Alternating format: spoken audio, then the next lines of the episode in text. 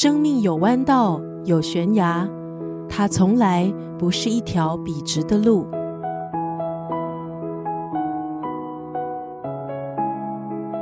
死亡的钟摆在他的面前一直滴滴答答的算着时间。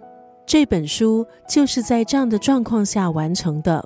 今天在九六三作家语录分享的文字，出自陈文茜的《晚安，我的生命》。这本书记录了他穿越疾病考验的搏斗过程中展示的幽默，昂首挺直面对病魔，也记录了他如何一步步的败下阵来，但依旧坚持要快乐的活着。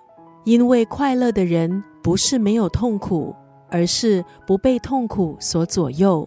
有时候，色彩缤纷的世界让我们遗忘了苦难。可是有时候，苦还有痛，就像一支大琴键，不停的在敲打着我们。今天分享的这段文字，就和人生最重要的一堂课有关，那就是无常。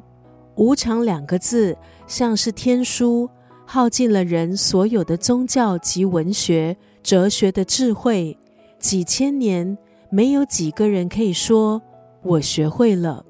在这本书里，陈文茜温柔的提点，用心将每个日子、每次相遇妥善保存，因为很多的每一次其实是最后一次。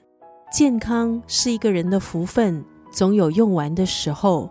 把每一个日子过得淋漓尽致，这才是最大的活着。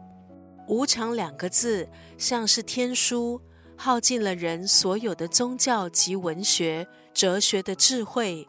几千年，没有几个人可以说我学会了。